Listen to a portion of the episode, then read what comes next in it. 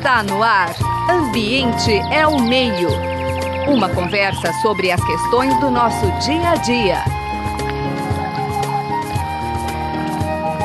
Ambiente é o meio. Olá, ouvintes da Rádio USP. O programa Ambiente é o Meio de hoje conversa com a professora Maria de Fátima Andrade, que é professora titular do Instituto de Astronomia, Geofísica e Ciências Atmosféricas, o IAG da USP. Maria de Fátima, é um prazer tê-la aqui no Ambiente ao Meio. Fale um pouquinho inicialmente sobre a sua formação, sei que você é física, né? E a sua experiência profissional. Eu sou física, formada em física lá na década de 80, então tem bastante tempo. Quando eu fiz o curso de física, eu já tinha um interesse em áreas aplicadas. Cheguei a fazer iniciação científica com física médica, depois fui para física nuclear e na física nuclear havia já um grupo, né, no Instituto de Física, que trabalhava com questões de qualidade do ar, medida de material particulado, e comecei aí esse, esse interesse por essa área.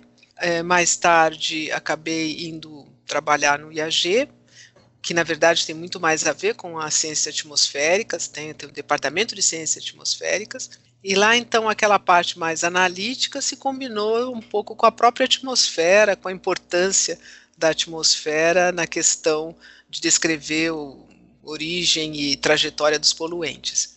É isso um pouco assim essa né, a minha experiência. Então vamos falar um pouquinho sobre essa especialidade que são os poluentes, assim. Quer dizer, nós estamos obviamente falando particularmente das grandes cidades, né? O, o, eixo dessa entrevista é um pouco a queda dos poluentes aí que foi detectada aí nesse período de quarentena. Então, assim, que principais poluentes, por exemplo, a gente encontra em São Paulo, né? E que quais são os fatores que desencadeiam, responsáveis por essa, por esses poluentes, Maria de Fato? Então, é, em, em geral, em São Paulo e outras grandes áreas metropolitanas, a gente tem o setor de transporte é o setor dominante para emitir poluentes. Também tem a questão da, da geração de energia, porque né, em alguns lugares do mundo a presença de é, geração por usinas termoelétricas, você tem outros impactos. Mas, no geral, no geral, o que a gente tem é a geração de energia fora das áreas metropolitanas e nas áreas metropolitanas dominando o setor de transporte. Isso é bem geral. Em São Paulo não é diferente.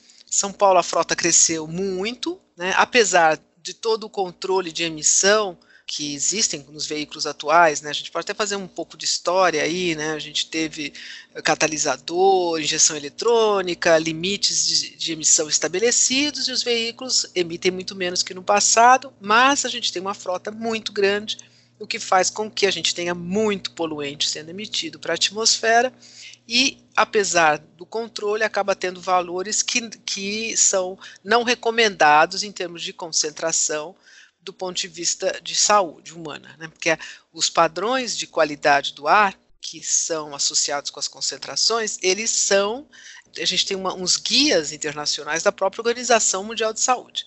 É importante isso, porque às vezes a gente é de uma área que não relaciona tanto com a saúde, a gente trabalha com o processo físico, com o transporte do poluente, mas ele, assim, uma das grandes é, razões de se estudar é a questão do impacto na saúde. Aí, quando a gente pensa no poluente em São Paulo, a gente tem aqueles que são emitidos diretamente lá do escapamento, monóxido de carbono, né, os óxidos de nitrogênio, esses poluentes vão para a atmosfera o material particulado.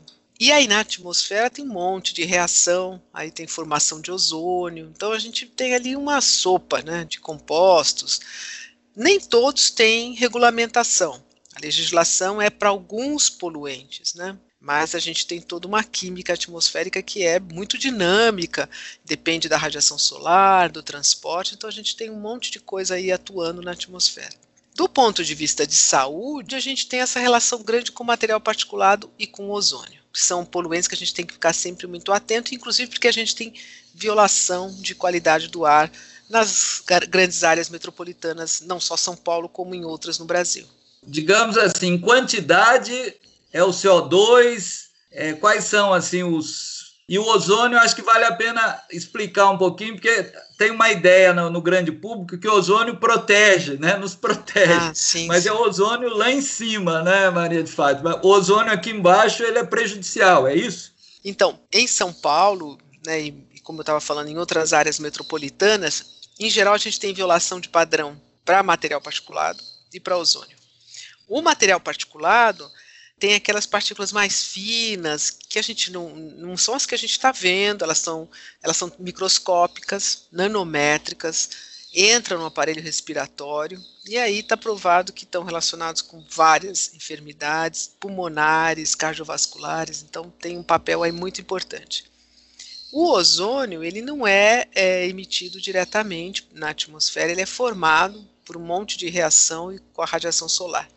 Esse ozônio que eu estou falando é um ozônio, é o que a gente chama que é ozônio mal, né? Porque ele é formado aqui embaixo, perto da superfície onde a gente está, e ele é um, um, também tem um efeito é, prejudicial à saúde. Eu não estou falando do ozônio que fica lá em cima na estratosfera, esse é o ozônio que nos protege porque filtra a radiação ultravioleta, né? Esse que está aqui embaixo, ele também se forma por causa da radiação ultravioleta, mas a presença dele, a inalação desse ozônio, é prejudicial à saúde. Vou fazer uma pergunta aí de ignorante. Por exemplo, eu me lembro na época que entrou o carro álcool, na década de 70, 80, Sim. quer dizer, diziam que o carro álcool era melhor, mas aí depois conversando com alguns químicos, eles falaram, ah, mas o álcool emite aldeído. Só Isso. que aí simplesmente, como toda a estrutura de medição era feita para carros a gasolina, então, obviamente, o aldeído não ia aparecer porque não se media. A minha pergunta é o seguinte: quer dizer, podem existir gases que são poluentes, que estão na atmosfera e que não estão sendo medidos, por exemplo? Ah, sim. Na verdade, a gente tem é, aqueles poluentes que são medidos rotineiramente porque há o padrão de qualidade do ar. Mas mesmo assim não são medidos em todo o país, não, né? A gente vai ter cidades que mantêm, São Paulo mantém uma rede, então a gente mede os que são regulamentados. Vários outros compostos são muito importantes e têm efeito na saúde também. Você estava mencionando os aldeídos, os aldeídos têm efeitos, você tem efeitos é, de alguns compostos que são carcinogênicos e que você não tem uma medida regular, até porque é muito mais complicado, muito mais caro, a metodologia não existe uma metodologia automatizada, então depende de muito, de né, um custo muito alto. Esses dados existem em, pesquisas mais acadêmicas. Então, a gente, se a gente fizer uma busca, a gente vai encontrar vários grupos e várias medidas, como a gente mesmo faz várias medidas, até porque para entender eh, dos processos na atmosfera, não basta ter alguns compostos. Quanto mais a gente medir, melhor. O exemplo da formação do ozônio é um excelente exemplo. O, o ozônio ele se forma a partir do NOx e de compostos orgânicos voláteis, que são, né, a gente, um exemplo, a gasolina tem benzeno, tolueno, xileno, isso está tudo lá. Quando a gente queima o etanol, a gente tem os aldeídos, como você estava falando, formaldeído, acetaldeído, tem o próprio álcool não queimado, tudo isso vai para a atmosfera. Na atmosfera, aí é um processo que vai desencadeando outros e outros compostos. Os artigos mais recentes, né, alguns artigos e modelos e experimentos em, em câmaras, eles mostram que até os compostos que são emitidos pelos veículos que usam etanol, esses compostos todos até formam mais ozônio na atmosfera. Então, realmente, é sempre não é a, a, a química atmosférica ela, ela não é nada linear, então é bem difícil essa interpretação. Para cada lugar, dependendo da condição, você vai ter um, um, é, a, a, formação mais rápida ou, mais, ou não, né? vai formar alguns compostos ou não. Então, realmente, o ozônio é um tema que a gente continua estudando porque ele tem esse fator de que, e na nossa atmosfera, a gente tem uma contribuição muito grande de biocombustível, né, que caracteriza muito, muito ela ser diferente de outros lugares. Que é o caso exatamente do etanol. Ô Maria. Que é o caso do etanol. Eu vou pedir para você falar um pouquinho agora da medição, né? Quer dizer, a gente está acostumado haver às vezes aquelas cerquinhas, né, com a placa da CETESB. Isso. Eu sei que essa pesquisa que vocês, que nós vamos debater em seguida, ela trabalhou com imagens de satélite do Instituto Real de Meteorologia dos Países Baixos. Então, como é que são feitas essas medidas? Então, em geral, em todos os. Uh, isso é mais ou menos internacional, a gente vai encontrar isso na agência americana, na agência europeia o que a gente tem são os, os poluentes que têm padrão. Então, monóxido de carbono, SO2, material particulado, NO2, né, ozônio, a gente tem padrão de qualidade do ar, e então a maior parte das redes de monitoramento monitoram esses compostos. Né? E a gente vai encontrar alguns lugares com número maior de estações, como é o caso aqui de São Paulo, algumas cidades com número menor, e assim é bem complicado, porque uma medida de um composto, você não liga só o equipamento, você tem que ter um padrão, você tem que ter uma verificação do dado, é, os equipamentos vão envelhecendo, tem vários suprimentos que precisam ser comprados, então é sempre bem cara a manutenção de uma rede de qualidade do ar. Quando a gente compara o hemisfério norte com o hemisfério sul, a gente vê que lá eles têm muita coisa. Na Europa tem muitos, uma rede extensíssima. Na China agora tudo é disponível. Se a gente entrar na internet, a gente consegue fazer uma consulta de todos os dados. Então, na verdade, a maior parte dos dados são abertos. E a gente vai encontrar aqui eh, América do Sul, África, pouca informação ainda, muito pouco dado, se a gente compara com o hemisfério norte. Uma outra maneira de avaliar o comportamento dos poluentes são os dados de satélite. Os dados de satélite, da mesma forma como eles vão dar informação sobre nuvem, chuva, né, e temperatura no globo todo, eles também dão essa informação sobre os poluentes. Então é uma informação bem importante. Agora, é, é, elas são informações mais ou menos complementares. As pessoas tentam utilizar o dado de satélite para a superfície, mas o satélite ele vê a coluna toda, né? Ele vê desde a superfície até fora da Terra. Então começa para alguns poluentes, por exemplo, o ozônio não dá para você ver a superfície, porque o que está na estratosfera é muito maior, então você vê a estratosfera, você não vê a superfície, né? Teria que subtrair ali, né? Como se tivesse uma sombra. Assim. É, não dá para ver porque é muito maior, né? Não, nem tem comparação. Outros gases, você realmente tem o perfil todo, mas, mas ele não representa necessariamente o que está na superfície, porque tem muito transporte, às vezes, que acontece em níveis mais elevados, é isso que você está vendo, né? Mas o satélite ele é importante porque ele cobre áreas que você não tem informação também. Então, para a gente pensar assim, ah, de que forma que eu posso fazer uma representação boa da poluição globalmente, você vai ver que os resultados sempre envolvem lá uns dados de satélite, umas animações muito bacanas, né, uma informação que aí você cobre. Então, o que está sendo usado hoje em dia é uma combinação. Você põe o dado da superfície, o dado de satélite, o modelo, quando não tem, e junta tudo para ter essas, inclusive, representações muito bonitas. A gente vê no site da NASA, né, o transporte de poluentes no globo todo, diferentes fontes. Né.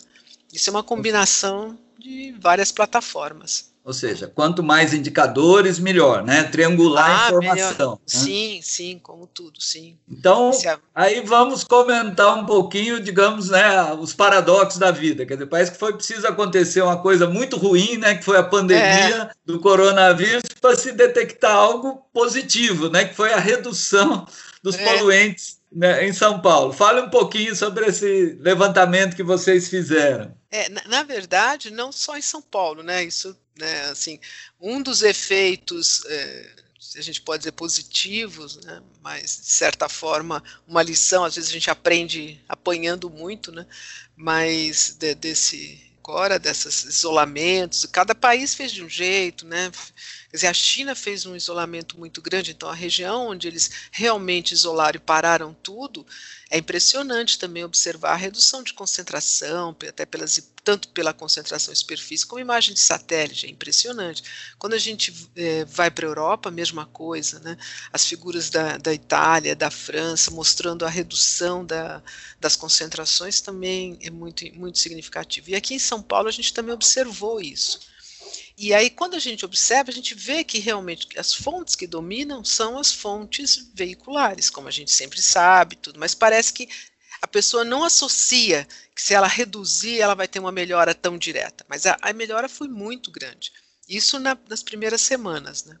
Porque, o quão grande, Maria de Fátima? Olha, a gente, naquela primeira semana de, de isolamento, quando teve logo no final de março, é, para algumas estações centrais de São Paulo, a gente teve ali, observou um 70% de redução. E é interessante porque, como tem várias estações, elas são estações da CETESB, a gente observa também que as estações mais afastadas, a redução foi menor. Então, dá até para perceber a adesão e a forma como as pessoas se movimentaram na cidade. Você te, continuou tendo mais movimento na periferia e menos na região central, que depois foi observado também. Né? E, e é importante isso, é né? uma coisa que, que se a gente tem essa relação tão grande com a saúde, né, a importância da gente melhorar a qualidade do ar vai resultar em que a gente também é, passe a, ser, a ter menos doenças respiratórias e, portanto, fique mais preparado até para eventos como esse, que é um, uma doença também do sistema respiratório. Vários artigos estão mostrando que, que em regiões mais poluídas são as regiões onde, as pessoas, onde houve mais casos e casos mais graves. Porque é, é, é, como se a gente pensasse assim: se a pessoa está numa região poluída, vivendo numa região poluída durante muitos anos, é como se ela fumasse, né? Você sempre feito essa analogia pelo pessoal da medicina. É como se você fumasse, você está lá sujeito a essa, a estar tá com um pulmão sempre é, sendo sujeito ali a, a, a poluentes, a, a fatores que prejudicam a sua saúde. Então, você já tem um fator de risco aumentado. Então, quando você vem uma doença que ela pode afetar o, a, o, né, o seu né, é, associado com uma, com uma doença que parecida com pneumonia ou uma doença pulmonar, aí a, o efeito é maior, né? Quer dizer, você ficaria mais suscetível até os casos mais graves. E do, do ponto de vista, você já comentou um pouquinho, mas do ponto de vista dos poluentes, Quer dizer, foi porque a gente sabe, sei lá, por exemplo, a questão do transporte é mais diesel, né? A questão do ah, transporte sim. de carga é mais diesel, passageiro. Quer dizer, essa questão foi possível identificar alguma diferença? Ah, sim, porque a gente também sabe que, por exemplo, o monóxido de carbono, o CO, ele está relacionado eh, principalmente com emissão por veículos leves, né? Uma característica do motor de ciclo Otto. E os veículos a diesel, eles têm, uh, principalmente associado com o veículo diesel, emissão de NOx. Então, há, há, diferenças. A gente observou mesmo que há uma redução maior do CO que está associado com veículos leves do que com o NOx que está associado com veículos é, pesados. Né? Então, há mesmo também uma diferença. Né? Isso porque, é claro, houve maior, maior redução mesmo dos veículos leves. Então, houve essa diferença. É, você já avançou um pouquinho, mas assim, o dia seguinte, né? Eu acho que está todo mundo discutindo, quer dizer, porque eu acho que é uma questão talvez prévia. Eu acredito que situações como essas vividas na quarentena, vocês só tinham em simulações, né? Quer dizer, o que Sim. seria uma situação sem poluentes? Agora, na verdade, vocês viveram essa realidade. As simulações batiam, quer dizer, e, e, e pensando é. no dia seguinte, quer dizer, porque antes não dava, dava para imaginar o que seria São Paulo sem poluente, né? Aí vocês é. viveram São Paulo, quer dizer, vocês acertaram as simulações? Olha, é interessante, mas sim, né? Porque é, isso é um trabalho que, que, assim, não tem fim, né? Porque é muito dinâmico. E, para complicar, o veículo muda, o combustível muda, então a gente vive fazendo simulação. Você pode imaginar que nunca para de fazer simulação. E é muito difícil uma simulação é, de qualidade do ar, porque a gente tem que representar as fontes e essa dinâmica das fontes. Então, isso é meio, meio complicado, porque, é claro, a gente não consegue representar em tempo real um, um congestionamento, que do ponto de vista de poluição acarreta é, um aumento em geral, né? Você tem lá o veículo em marcha lenta, vai ter muito CO, e às vezes quando você tem um veículo muito rápido, você tem mais NOx. Quer dizer, existe também um padrão associado até com a velocidade. Então é difícil representar todos os processos. Mas, em, em geral, é, existe essa tendência. Você tem uma redução muito rápida dos poluentes emitidos diretamente, e aí você vai observar que os que são formados na atmosfera têm um comportamento bem mais complicado, que inclusive nos gráficos a gente é, viu isso também né, nas medidas, quer dizer, o ozônio não se comportou como os outros poluentes, ele tem um comportamento muito característico dessa relação entre as, as emissões primárias. Né? É, é, bem complicado, mas de certa forma é ótimo porque a gente pode, inclusive, usar quase como uma concentração de, de fundo que vai estar lá sempre presente. Né? Você levantou um aspecto interessante, porque a gente tem ouvido muito monitoramento do isolamento social em função do Sim. celular, né? E na é. verdade você mostrou também, né? A pesquisa tem mostrado que os indicadores ambientais também são um bom indicador de isolamento social. E aí a pergunta que eu faço, a gente está caminhando já para o final, é do ponto de vista de política pública, né, Maria de Fátima?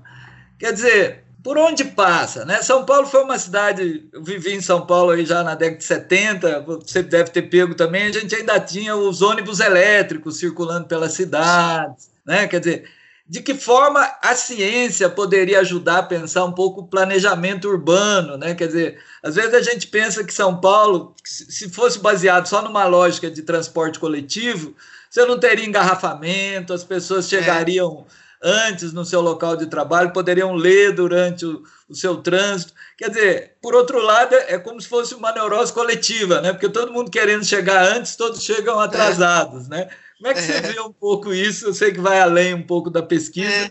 Não, eu acho assim muito importante, né? Porque aí a gente estaria vendo uma solução, que é algo que a gente sempre tem colocado, né? Usar um transporte limpo, o ônibus elétrico é uma opção. A gente falou, você né, falou lá do ônibus elétrico no passado, você viu quantos anos já se passaram e a gente continua tendo as mesmas linhas, quando já, a gente já tem tecnologia para ter muito mais ônibus elétricos. Mas há uma, uma questão importante em tudo sempre, que é a questão econômica. A gente tem dado muito subsídio, sempre participa de reuniões, mesmo da, do, de, de, conselhos aqui do município, estado, a gente tem feito sempre um, é, de, de, forma a dar subsídios quantitativos, mostrando mesmo para transportes é, ativos como bicicleta, né, mostrando impacto de, de pessoas usando bicicleta e exposição. Várias coisas a gente tem feito, a gente tem dado esse subsídio. E a gente é, todo mundo acredita que, é claro, a solução passa por transporte mais limpo e com mais pessoas. Mas há esse fator, o fator econômico é muito importante, é muito determinante. Mesmo que você vá participar de uma, um comitê, esses comitês de decisão, eles sempre têm um lado, o outro lado também, que é o lado de quem faz o ônibus, do setor de transporte. Então tem essas questões também que são sempre levadas em consideração. Eu acho que a gente vai atravessar um, uma etapa difícil. Eu acho que apesar das pessoas terem entendido quanto que ganharam, em silêncio, né, a gente não menciona aqui o silêncio, mas as ruas estão muito mais silenciosas. Né? Se eh, a gente não está podendo andar, mas quando você sai para algum lugar, ficaram silenciosas, você percebe a visibilidade ficou melhor, né? tudo ficou melhor. Só que vai entrar a questão econômica. E aí a questão econômica, ela não leva em consideração os ganhos que você tem com o ganho de saúde. Ela leva isso como se fosse uma despesa, quando na verdade no longo prazo isso é também um ganho. Mas aí vai aparecer o curto prazo, que é a questão de que não, não podemos agora pensar no meio ambiente, porque agora estamos enfrentando uma crise econômica. Nós vivemos enfrentando crises econômicas, e, e continuamos Produzimos crises econômicas. produzindo e não resolvendo o problema, porque não pensamos também nesses outros ganhos que a gente tem preservando o meio ambiente. É, é, absurdo, mas é isso que a gente acaba enfrentando. Tem um outro fator também que muito significativo em São Paulo, que foram os aplicativos, o transporte por aplicativo. A gente teve uma migração, é muito isso são dados que acho que pesquisa Origem e Destino do Mestrô vai mostrar. A gente teve uma migração não de ônibus para individual, para compra de carro, mas para transporte por aplicativo. E aí isso foi muito significativo. E eu acho que isso tem um outro lado que você também acaba aumentando o número de veículos em trânsito na rua.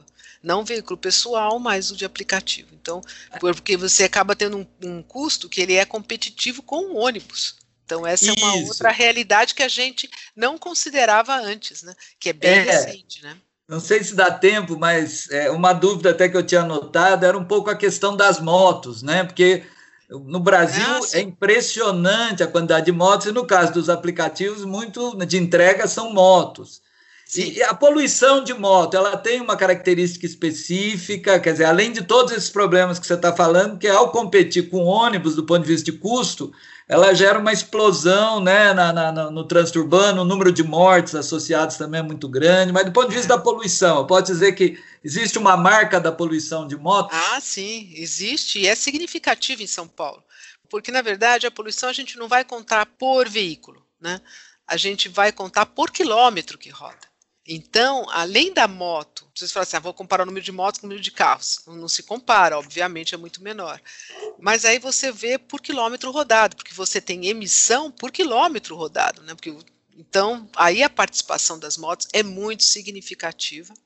Tanto que eh, já tem uma, uma regulamentação também para motos novas, que é o Promote, né? Que é para controlar a emissão, porque você estava controlando um tipo de veículo, não controlava a moto e ela anda por aí totalmente desregulada, né? Ela, ela domina em termos de ruído, poluição. e sem considerar as questões de, de, de acidente, que é outro fator muito importante. Mas, mas assim, essa estrutura de motos, ela acaba sendo quase que difícil fugir. Porque, porque, você aumenta o trânsito, você acaba precisando colocar alguma forma de andar mais rápido ou entregar né, os documentos e outras entregas mais rapidamente. Então, é um, é um fator que precisa também ser pensado né, de forma adequada. Bom, Maria de Fátima, infelizmente, né, o nosso programa chegou ao final. Né, conversamos hoje com a Maria de Fátima Andrade, que é professora titular do Instituto de Astronomia, Geofísica e Ciências Atmosféricas, IAG da USP, com os trabalhos técnicos do Gabriel Soares e a produção, o apoio da produção da Suiane Azenha. Maria de Fátima, muito obrigado. Esse minuto final, se você quiser deixar uma mensagem, fique à vontade. Ah, obrigada, eu, eu que agradeço para né, a gente poder conversar um pouco, apresentar esse, essa área, mas eu acho que a mensagem é que a gente tem que priorizar a qualidade de vida e a saúde. Então, se há algo que prejudica nesse aspecto, né, como sociedade, a gente está avançando, tantos, né, a gente não, não, é possível que a gente não consiga entender que essa relação com o meio ambiente tem que ser uma relação mais positiva, né, e que se a gente preserva o meio ambiente, se a gente preserva a qualidade de vida, a gente também está preservando a nossa saúde, e isso não é um custo, isso é um investimento, né? Então, pensando um pouco nesses seus, né, em termos econômicos aí, é um investimento, né, para as gerações, para gerações futuras. Então, é esse um pouco a mensagem. Muito obrigado. Então, obrigada, obrigada pela, pela oportunidade. Obrigada. Você acabou de ouvir Ambiente é o Meio. Produção e apresentação: José Marcelino e Marcelo Pereira. Música tema: Evandro Navarro. Sonoplastia: Mário Valdo Avelino. Ouça também este e outros programas em www.ribeirão.usp.br.